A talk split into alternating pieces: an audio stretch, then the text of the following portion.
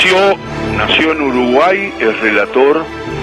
Ahora le vamos a preguntar todo, porque contesta todo, no le tiene miedo a nada en este sentido del paso del tiempo.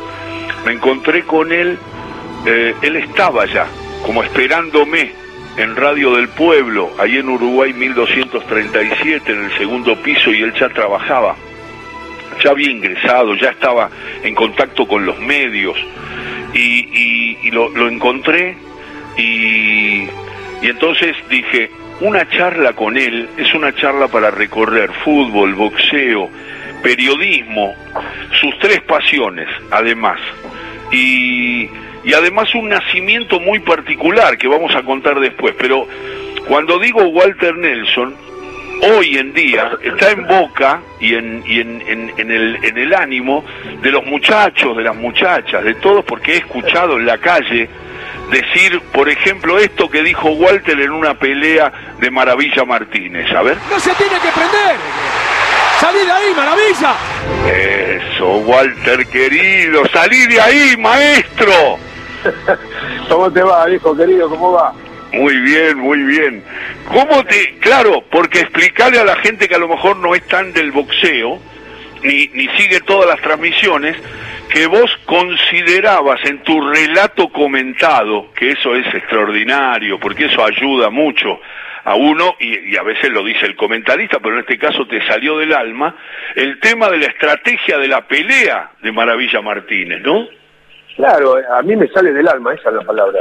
Ahí viste, a veces cuando hay un boxeador argentino por un título del mundo, o, vos mismo en esa frase maravillosa que dijiste, Caricia va a tener una, acertará o fallará, uno porque más o menos intuye lo que puede llegar a pasar conociendo los periodistas, eh, los protagonistas. ¿Tenés muy fuerte la radio? ¿Tenés un poquito fuerte? ¿O soy yo? ¿Soy yo? No tengo prendida la radio. ¿eh? Entonces soy yo. Sí, sí, yo no tengo prendida la radio. Estaba mirando el Leeds y el Liverpool, mirá, y bajé el volumen. Sí, ya dije que está ganando 3 a 2 el Liverpool. Un partido muy digno de Bielsa, che, muy digno, la verdad, frente al campeón, la verdad, un partidazo. Qué bueno que estemos hablando así con Walter Nelson, como si nos encontramos, muchas veces nos encontramos para tomar un café y comentar las cosas de la profesión, porque no estuvimos tanto tiempo trabajando en los mismos espacios, pero siempre estábamos en contacto y somos ah, eh, eh, viejos compañeros de mundiales y ahí no, nos encontramos y, yo cubrí los últimos de los últimos 11, 9, igual te lo debe haber cubierto todos los últimos 11 y la verdad es que eh, esa charla se, se sostiene. Pero para que te interrumpí que estabas hablando de por qué gritaste salí de ahí maravilla.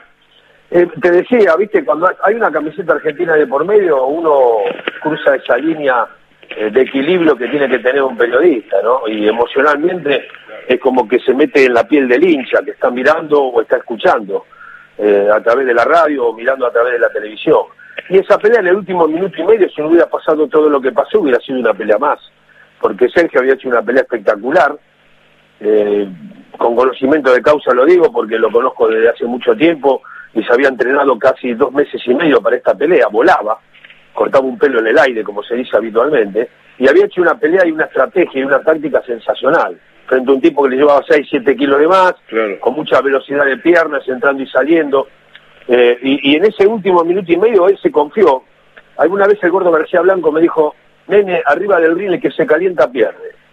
Y, y Sergio lo fue a buscar, perdió la inteligencia que había tenido durante casi toda la pelea, y se comió ese piñazo tremendo que casi lo hace perder por nocao. Y cuando cae y se levanta, yo creo que lo más acertado, que él dijo después que no, lo más acertado hubiera sido agarrarlo, tratar de trabarlo, como para pasar ese mal momento, faltaba un minuto y medio y tratar de recuperarse de ese piñazo. Y él se fue a aprender, se levantó y haciendo gala de un gran corazón, de una gran guapesa y, y de muchas agallas, fue a cambiar golpes, que no era lo aconsejable. Por eso me salió esa expresión del alma que fue la misma expresión que casi de 5 millones de argentinos que estaban viendo la pelea, porque cuando llegué acá a Buenos Aires me lo hicieron saber, fue una cosa de locos. Qué locura, qué locura el momento, ¿no? Y te salió, ahí está, te salió del alma y quedó como una imagen que queda. tenés varias, tenés varias de esas en el fútbol.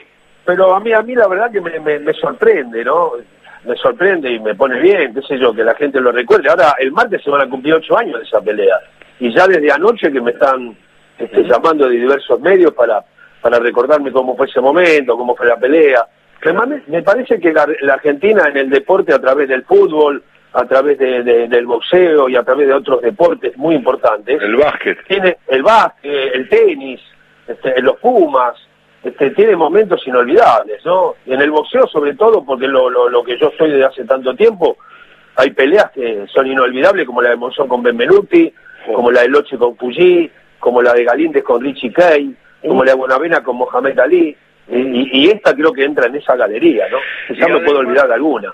Y además Walter Nelson tiene una característica, estoy charlando con él, estamos recordando por qué dijo eso hace ocho años ya de la pelea esa. Donde, el no lo puedo creer, Walter. 15 de septiembre del 2012 en el Thomas Max Center de Las Vegas.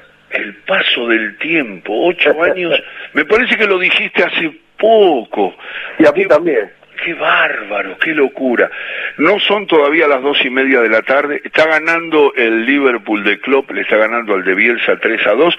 Y en todo con afecto charlando con Walter. Me acuerdo que yo era oyente, como muchos de ustedes, algunos no porque son más chicos, más jóvenes y están escuchando, de una transmisión histórica de Radio Rivadavia, relataba Osvaldo Cafarelli y comentaba Horacio García Blanco, y el, el, el ringside, todos los detalles en los vestuarios de los boxeadores y todos los detalles los acompañaba Walter Nelson.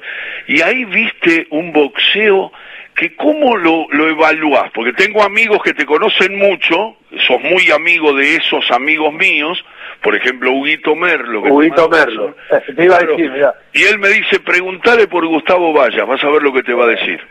Eh, ¿Qué, decís de Vallas? Eh, siempre tenemos una discusión con Huguito Merlo, gran amigo, le mando un abrazo enorme. Hace rato que no lo veo, pero siempre está en mi afecto y en mi corazón porque tenemos una relación de años. Huguito Merlo durante años tuvo el ringside todos los sábados en el Luna Park. Sí, sí. Iba, iba con su hermano Claudio. Y nos encontramos en el barcito ringside antes de ingresar al estadio y charlamos de lo que podía ser la pelea de, en ese momento, de la pelea de ese sábado. Eh, Gustavo Vallas, este, yo creo que la discusión que tuvimos eterna es que él era fanático de Gustavo Vallas y yo de Urizaco, que eran muy parecidos, pero fueron dos boxeadores de una técnica y de una de un boxeo de una estética y de una exquisitez muy pocas veces vista. Y sin embargo no tuvieron el recorrido o, fueron campeones efímeros por, los problemas que tuvieron los dos con sus adicciones y sus problemas afuera del ring. Lamentablemente termina muy rápidamente su carrera, pero está dentro de, la, de los grandes campeones y las grandes figuras que, dio el boxeo argentino en aquellas noches inolvidables del Luna, ¿no? Los 70 y los 80. Me parece que Gustavo Vallas y Ubisaco fueron de lo mejor. Claro, vos sabés que me debo haber equivocado yo, porque él es fana también de Ubisaco. sí, también.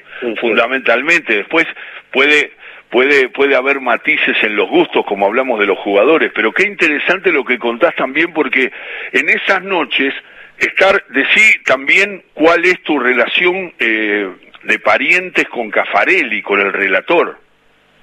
Bueno, Osvaldo es mi suegro. Yo conocí a su hija cuando éramos muy pibitos. Silvia tenía 17 años, mi mujer, y yo tenía 21. Y fue el destino, la casualidad.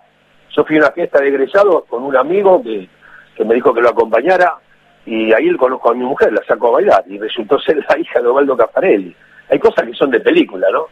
Este, porque había cualquier cantidad de chicas ese día, me acuerdo en la calle Pedro Morán en Devoto, era en una terraza al aire libre, una noche hermosa, un 31 de octubre del 71, y, y, me impactó ella, tenía botas blancas en la época de los hot pants, y la saqué a bailar, y se resultó ser la, la hija de Ovaldo, y nos pusimos de novio, y eso fue en el 71, nos casamos en el 75.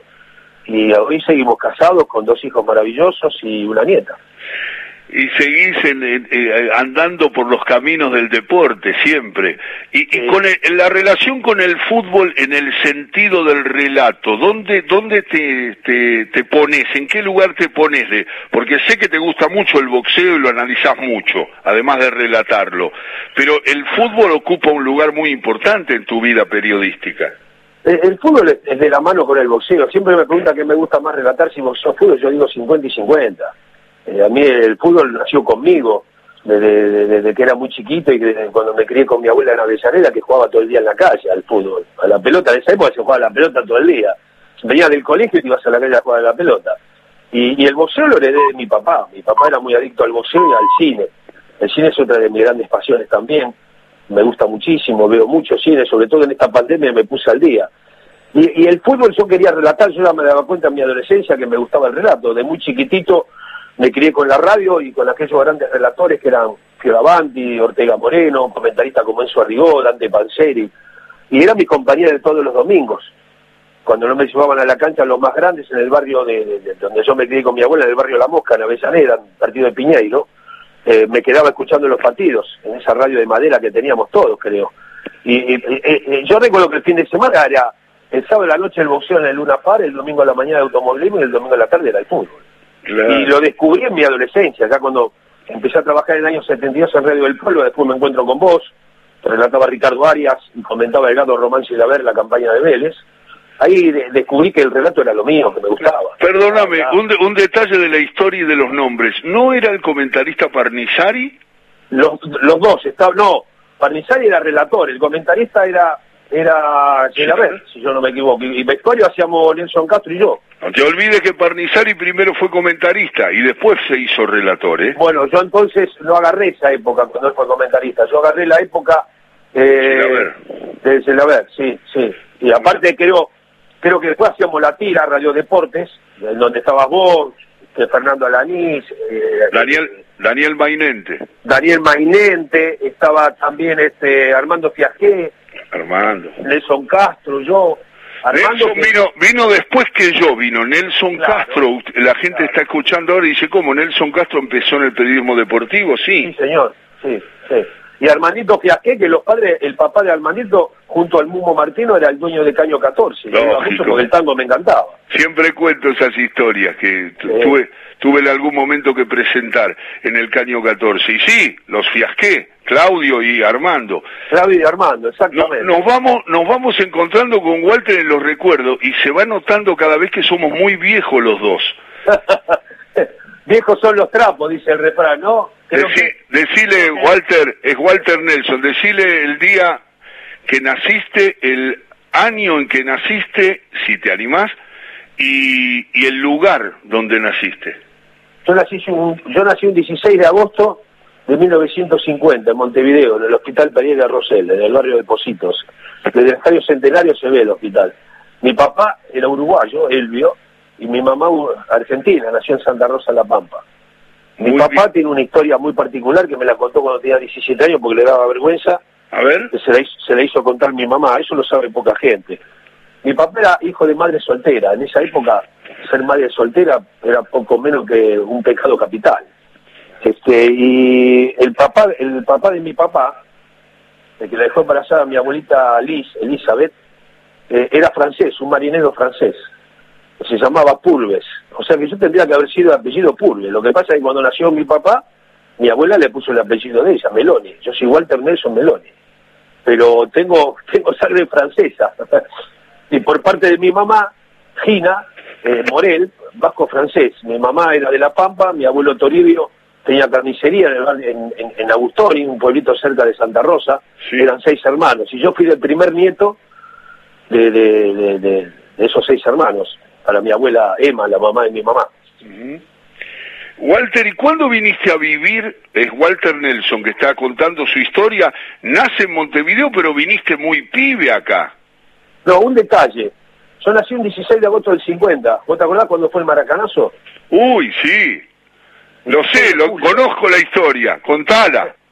16 de julio del 50. Un mes después nací yo, justo un mes después. Y mi mamá estaba embarazada de ocho meses en en un, en un bar muy conocido que está sobre la 18 y G, que se llama, este, ay, la pucha, donde se come el, el, el, pavito que es espectacular, el, perdón, el chivito que es espectacular, la pasiva. La pasiva. Mi mamá, estaba en la, en la pasiva tomando un café con una amiga y estuvo como dos horas, tres horas, siempre me contaba dentro, dentro de, de la confitería porque la gente salió desesperada a festejar el campeonato del mundo y tenía miedo que la atropellaran y estaba de ocho meses embarazada. Claro, porque vos naciste un mes después exactamente. Justo, justo. El 16 de julio fue el malacanazo, julio. El 16 de agosto nací yo. Es Walter Nelson que lo está contando con todo afecto. Walter, ¿y, y cuándo viniste acá? Porque eh, vos hablaste de la infancia y hablaste de un lugar de Argentina. vive, yo vine de bebé, yo nací y enseguida se vinieron para acá mi, mis viejos, porque por motivos laborales se vinieron a trabajar acá a Buenos Aires, no tenían trabajo allá en Montevideo y se vinieron para acá. Y yo, como mi viejo trabajaba, me crié con mi abuela casi hasta los 13 años, a unas 25 30 cuadras de la cancha de Racing Independiente, en el barrio La Mosca, en Chile y Santa Fe. Mirá, hace un par de años me hicieron una nota, un par de años no, hace un par de años largos, me hicieron una nota en el gráfico y me llevaron, viste que te hacen esas notas donde te hacen recorrer tu infancia, tu, niñez, tu adolescencia, y yo elegí la casa de mi abuela, y fuimos, Chile 328, entre Santa Fe y Jorge Chávez, está la misma casa, la misma vereda, todo igual. Toqué el timbre y viví algunos gitanos. Se me cayó un lagrimón, te juro, porque me agarró una emoción muy grande. Qué bárbaro, fuiste a, a las fuentes, a tu, al momento. Fuimos con el, me acuerdo que fuimos con, con el fotógrafo, fuimos todo, ¿viste? Este, y el barrio estaba igual, solamente que en el bar donde había una farmacia había eh, un bar, pero después estaba igual. Eh, Walter, es Walter Nelson. Walter, ¿cómo, eh, ¿cuál tenés? ¿Tenés esos recuerdos más grandes de relatos tuyos, boxeo o, fútbol? ¿Cuáles son los que primero te aparecen si haces un, un raconto? Y en boxeo, quizás el, primer, el primer viaje que tuve a Europa, que fue el 21 de julio del 85, cuando Ubisaco fue campeón mundial. Ese, ese fue un momento realmente bárbaro, sensacional. Y después el, otro, mi primer viaje a Las Vegas, que fue con la pelea de Martillo Roldán, el 30 de marzo del 84 con Bertin Hagler. Esa fue una pelea sensacional en el Hotel Riviera de Las Vegas. Y allí tuve la oportunidad de conocer a no, posteriormente fue esto, en el 88 a Ray Sugar Leonard, cuando peleó Roldán con Michael Nam. Claro. Y, eh, después la noche de Luna Park, peleas memorables, ¿no? Sensacionales. Viste mucho porque además viste desde el pasado, abarcás mucho, porque sos como yo, vamos a elogiarnos, un joven viejo. Entonces sos, viste mucho y te juntás con, con, con, con, el, con, el, con la actualidad. Pero viste mucho también muchos boxeadores argentinos que hacían de las noches del Luna Park una historia muy particular de la esencia cultural de la Argentina, porque eso tiene que ver con eso con la cultura popular, con, con la forma de vivir, con la forma de discutir el boxeo, de compartir ese bife de la discusión, esa manera de, de, plantear las, las charlas entre amigos de fútbol y de boxeo, ¿no? Bueno, yo eso lo empecé a vivir con mi viejo, cuando me llevaba a Luna, que terminaban las peleas, mi viejo se quedaba comentándolas en la esquina con la gente y yo al lado de él. Y después me llevaba a comer a las cuartetos, al Palacio de la Papa Frita, o si terminaba por nocaut, me llevaba a función de trasnoche en la calle La Valle. Mi vieja lo quería matar, yo tenía 10, 11 años y llegábamos a las 3, 4 de la mañana a mi casa.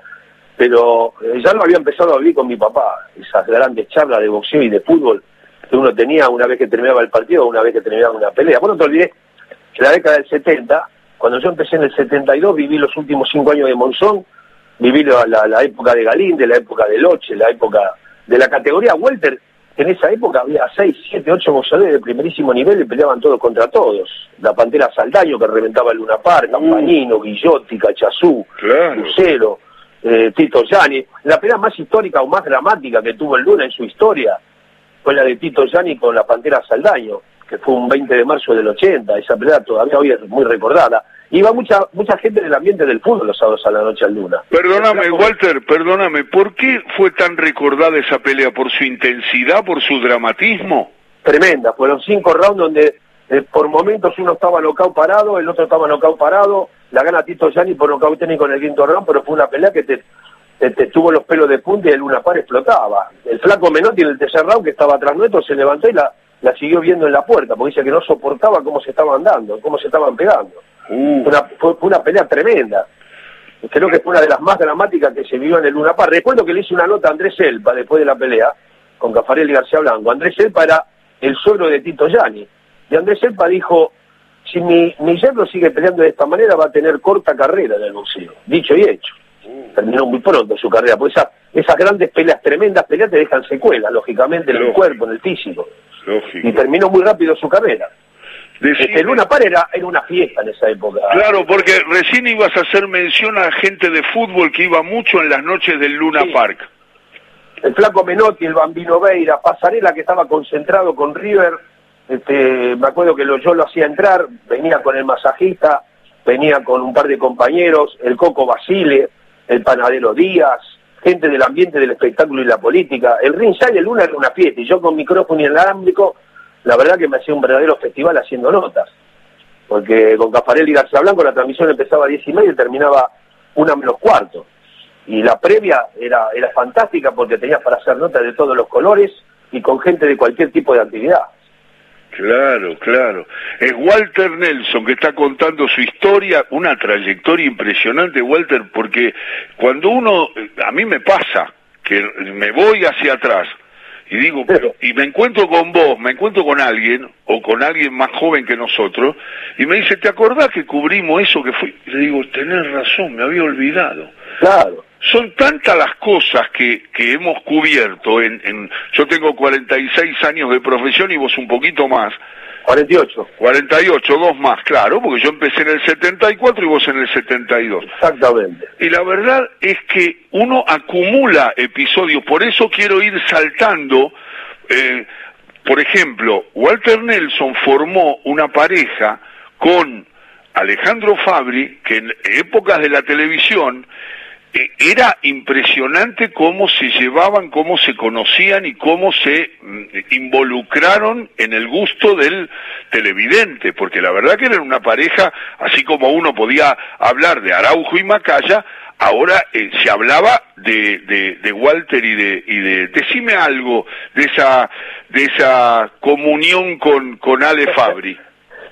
Eh, yo creo que alguna vez mi mujer me dijo, vos sabés que yo veo en Alejandro y en Bolo que eran Cafarelli y García Blanco. Este, Osvaldo era, era dueño de un vocabulario exquisito, de un nivel intelectual este, superlativo a la hora de relatar. el gordo era refinados. Sí, refinado era. Eh, y el gordo era, el gordo era popular, ¿viste? se metía en la popular con la gente, su comentario eh, era simple. Y me parece que acá fue igual yo era García Blanco, me parece, y Alejandro era Osvaldo Cafarelli. Eh, Alejandro de, un nivel y de un vocabulario sensacional y de unos conocimientos más o menos parecidos. Y me parece que se dio esa comunión este, y esa química casi sin darnos cuenta. Y a medida que iban pasando los partidos, los años, los torneos, cumplimos tantos mundiales juntos, juveniles, campeonatos mundiales grandes, Copa Libertadores, este, campeonatos acá en la Argentina, que los conocíamos de memoria. Ese, yo, yo tiraba una frase y Alejandro tenía una repentización y una velocidad mental para contestarme rápidamente y hacer una pared, como se dice habitualmente, como hacían Bochini y Bertoni. Y, me parece que eso fue lo que lo que la gente todavía aún recuerda de tantas de tantos años juntos, de tantos años de trabajar. Pero era era era solamente este, empezar la transmisión y, y además agregarle siempre ese tono este, alegre y risueño como para que no sea tan estructurada la transmisión, sin sacar lo profesional, ¿no? que estaba por encima de todo. Claro, claro. Es Walter Nelson que está contando la, la, la, comunión con Fabri, que era una clásica ya pareja de, de, relator y comentarista en el fútbol de la televisión. Y después te aparecieron esas frases que quedaron en la gente, el tatán tatán y que otra más, hay varias. Eh, vos fuiste a la popular cuando ibas a la cancha, cuando eras chico, ¿no? Sí. Ibas a la popular. Sí. Y yo fui siempre a la popular. Y a mí algunas cosas me quedaron, cuando iba a la popular, esas frases me quedaron como para ir tirándolas durante una transmisión de pronto, ¿no? Que lo parió, que pedazo de gol se perdió este muchachos. Dejando de lado la puteada, que la puteada siempre estaba, ¿no? Sí. Pero eh, eh, en ese sentido yo me apoyé mucho en lo que pensaba la gente en la popular. Este, el hincha, el hincha, el hincha, viste, de corazón, el hincha, el hincha común y, y, esas cosas las fui agregando este, en, mi relato y después fui agregando un montón de cosas que tienen que ver con, con el vocabulario y la lectura y las películas, algunas frases que me quedaban y de acuerdo al desarrollo y a los protagonistas de un partido trataba de ir incorporándolas. Para eso tenía que tener mucha memoria y tirarlas en el momento justo. Y me parece que se fueron dando así las cosas y por eso me aparecieron un montón de frases que a la gente le quedó, que son muy futboleras. Creo. Claro, ¿cuáles, ¿cuáles son las que te dice más la gente? Que te repito, te hacen una broma o llegás a un lugar, cuando había una escena de suspenso, digamos, Walter decía tatán, tatán, ¿no? Era... Bueno, eh, eh, esa frase yo estaba buscando, eh, viste, los relatores somos más intuitivos que inteligentes y tenemos mucha repentización y mucha velocidad. Vos lo habrás notado porque fuiste comentarista de Víctor Hugo, quizá uno de los más grandes, y, vos te tenés que anticipar a las jugadas, tenés que estar algunos segundos adelantado, cuando intuís que puede llegar a pasar lo que finalmente pasa. Y yo estaba buscando, tratando de buscar una frase en donde la gente, si estaba escuchando por radio, se diera cuenta que podía venir el gol. En 10 segundos, 6, 7 segundos, podía venir el gol. Y se me ocurrió esa en un partido de Racing Olimpo en Bahía Blanca. Y me llamó Juan Cruz Ávila diciéndome que había sido espectacular. Fueron dos goles de Milito, recuerdo. Y bueno, y la tiré y quedó. Y la verdad que fue increíble. Yo la verdad no lo podía creer, ¿no? Que se hubiera dado. Claro. De, la repercusión que tuvo y cómo le quedó a la gente.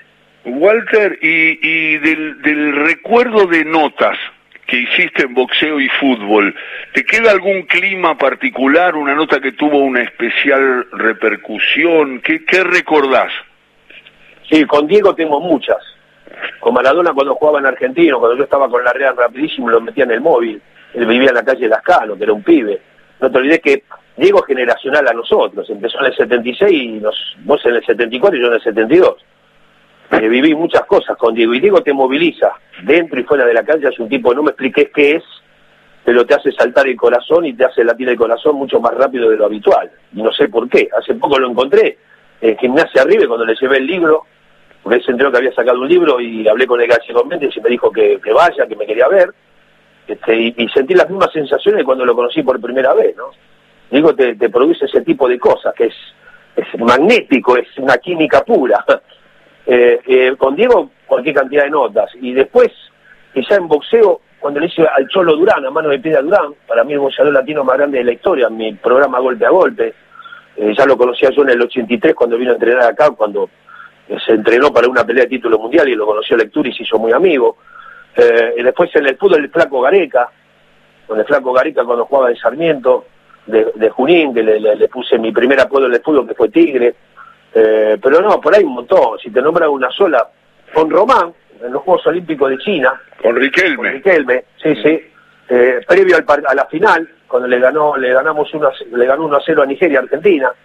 Me parece que fue una nota fantástica también, porque Román, viste, es un tipo que no accedes muy fácilmente a él. Tiene un, un carácter y, y un perfil bastante, no te digo difícil, pero muy especial.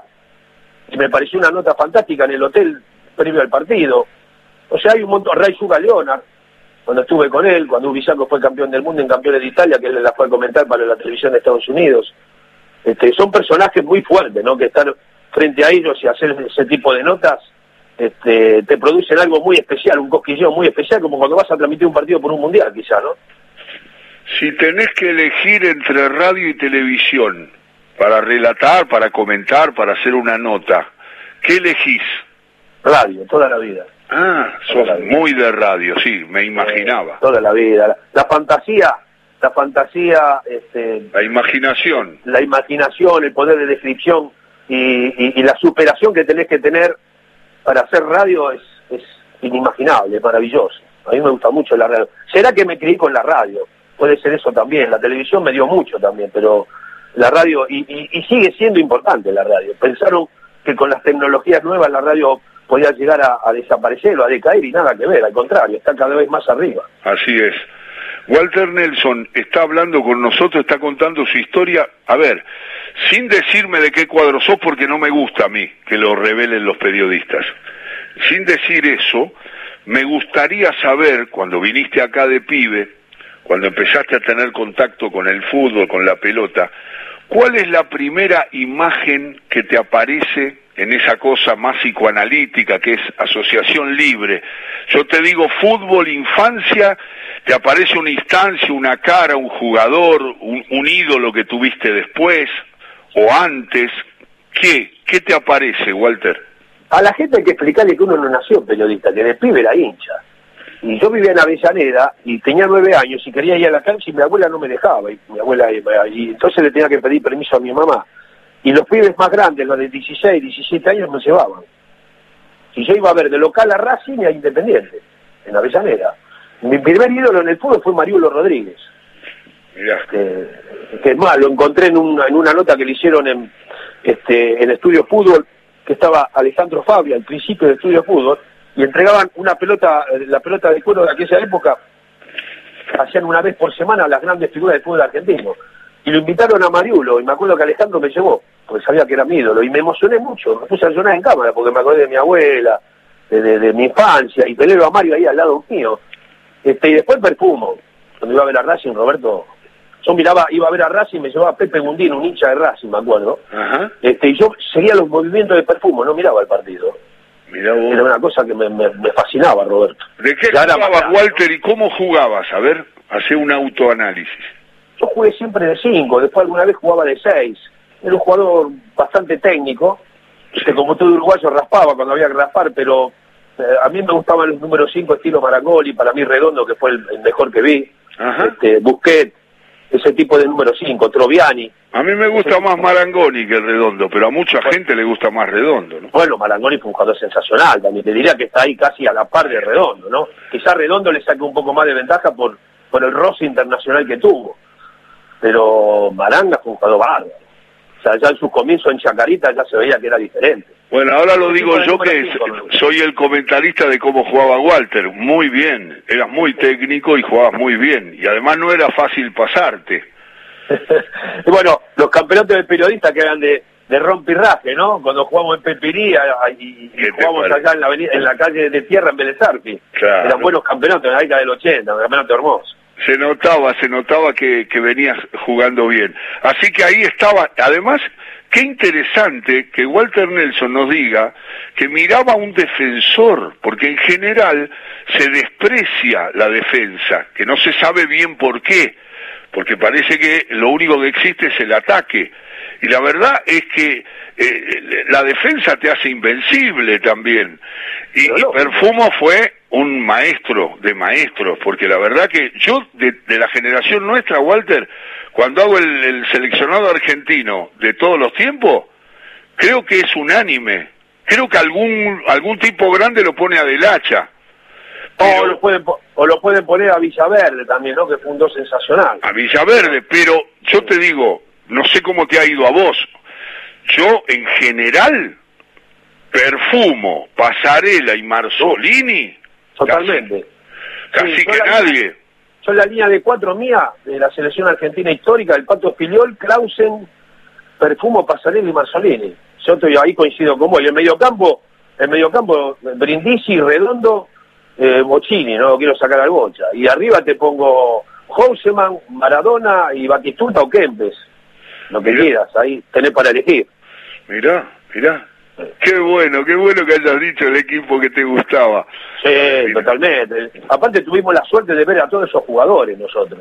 Y, este, y, ojo, y ojo que dejamos afuera un montón. Dejamos afuera al Beto Alonso, a Enzo Trocero, a Villaverde. Tenés para hacer tres selecciones argentinas. A Babington, a Sanabria, ¿cómo? bueno, era la época de los números 10, viejo. Había un número 10 por equipo que eran sensacionales. Marito Sanabria Ñuble, Babington en el Huracán, este Aldo Pedro Poy en Central. Eh, potente en Boca, eh, Beto Alonso, Bocini. Bueno, escúchame, vos lo viste jugar a uno de los grandes goleadores de la historia del fútbol, que fue el Nene San Filipo. Claro, yo lo vi jugar al Nene San Filipo que adentro del área, de 10 pelotas que agarraba, 9 iban adentro y una pegaba en el pote. sí. Era una cosa de loco, te las ponía todas abajo al lado de los palos, el Nene. Increíble. increíble. Aquella delantera del 59, que yo la recuerdo vagamente, cuando salió campeón con Facundo Ruiz, Omar Higinio García, San Filipo y Bollo. Así es. Omar Higinio García, digámosle a la gente, que fue un gran nueve. Uh, nueve bárbaro. Que se lesionó muy joven. Una vez salgo caminando, de fútbol para todos, salgo con la gente de San Lorenzo, y viene un hombre caminando al lado y me dice, Alejandro me dice, me quiero presentar porque usted me nombra mucho. Dice, yo soy Omar Higinio García, le digo, maestro, yo lo vi jugar. Usted era un jugador bárbaro, pero sí, me dice, tuve una lesión y, y no pude, pero todo el mundo, San Filipo, me hablaba de Omar Higinio García como que era un maestro. lamentablemente terminó su carrera, fue una carrera muy corta por la lesión que tuvo en la rodilla y no lo pudieron curar bien. Viste, en aquella época vos te lesionabas el menico y prácticamente tenías que dejar de jugar al fútbol. Empató el Lead, 3 a 3, el equipo de Bielsa sensacional el partido que está haciendo. 3 ¿eh? a 3 le empató al Liverpool, mirá vos la primera fecha del fútbol le acaba de empatar, faltan más o menos media hora para terminar. Sí, y te digo, dentro del área, en la jugada del gol había seis jugadores del Lead. Y bueno, esa es la cosa de Bielsa, la locura Ah, de ataca- viste. atacar. A Bielsa, le, po- a Bielsa le puede poner la selección del resto del mundo y él juega con el equipo del barrio y te ataca todo el partido. Sí, pero a veces se entrega y te da los Sí, espacios es para que le ganes. No, es verdad, es verdad, porque a- a veces se, se posesiona tanto de su libreto, ¿viste? Se agarra tanto a su libreto que no piensa que algunos partidos los tenés que manejar de otra manera, pero él es así, no va a cambiar. Claro, pero ahí está mi, mi diferencia con él, lo No, hemos charlado alguna la- vez. Yo tengo la misma que tenés vos, la misma diferencia que tenés vos, lo, lo, lo admiro mucho, pero a veces no se, no se mueve de su libreto. No, porque hay él- veces donde vos tenés, el fútbol es tan dinámico y que a veces tenés que manejar los partidos con los tiempos y de otra manera, ¿no? Bielsa cree que el fútbol es a partir de sus ideas y no a partir de las características de los jugadores que tiene. Y entonces fue a Brasil, lo salió a atacar cuando había que esperarlo, lo estaban por echar a Luxemburgo y nos ganaron 3 a 1 con esos dos goles de Vampeta, en las le puso a Alex en las espaldas de Simeone y Almeida.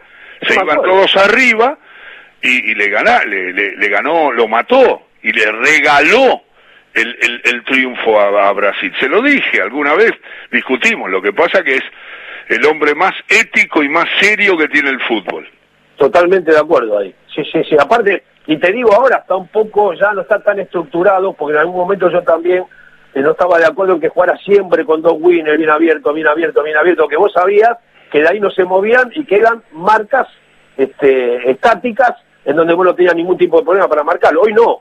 Hoy se ha dado cuenta que se mueve por todo el frente del ataque, está jugando con un solo nueve, está jugando con muchos volantes que llegan por afuera, estoy viendo el partido. O sea que ha cambiado en algunos aspectos y se ha dado cuenta que el fútbol tiene una dinámica que a veces no comulga con la idea que él tiene. Podríamos hablar con Walter hasta las 5 de la tarde, la hora en que termina, naturalmente haciendo pausas y todo, porque es así como vive, con la pasión que vive el fútbol, el boxeo, el periodismo, los viajes que hemos compartido y todo eso. Te mando un abrazo grandote, grandote y estamos siempre viéndonos, nene. No, por supuesto, Alejo, yo te mando un abrazo. Este, nos debíamos una linda charla como esta desde hace mucho tiempo. Y me alegra muchísimo de haber, eh, haberla compartida con vos durante tantos minutos. Cuídate mucho y nos vemos en cualquier momento, Alejo. Siempre, siempre con afecto. Chao, nene, chao, un abrazo. Chao, chao, Alejo. Walter Nelson.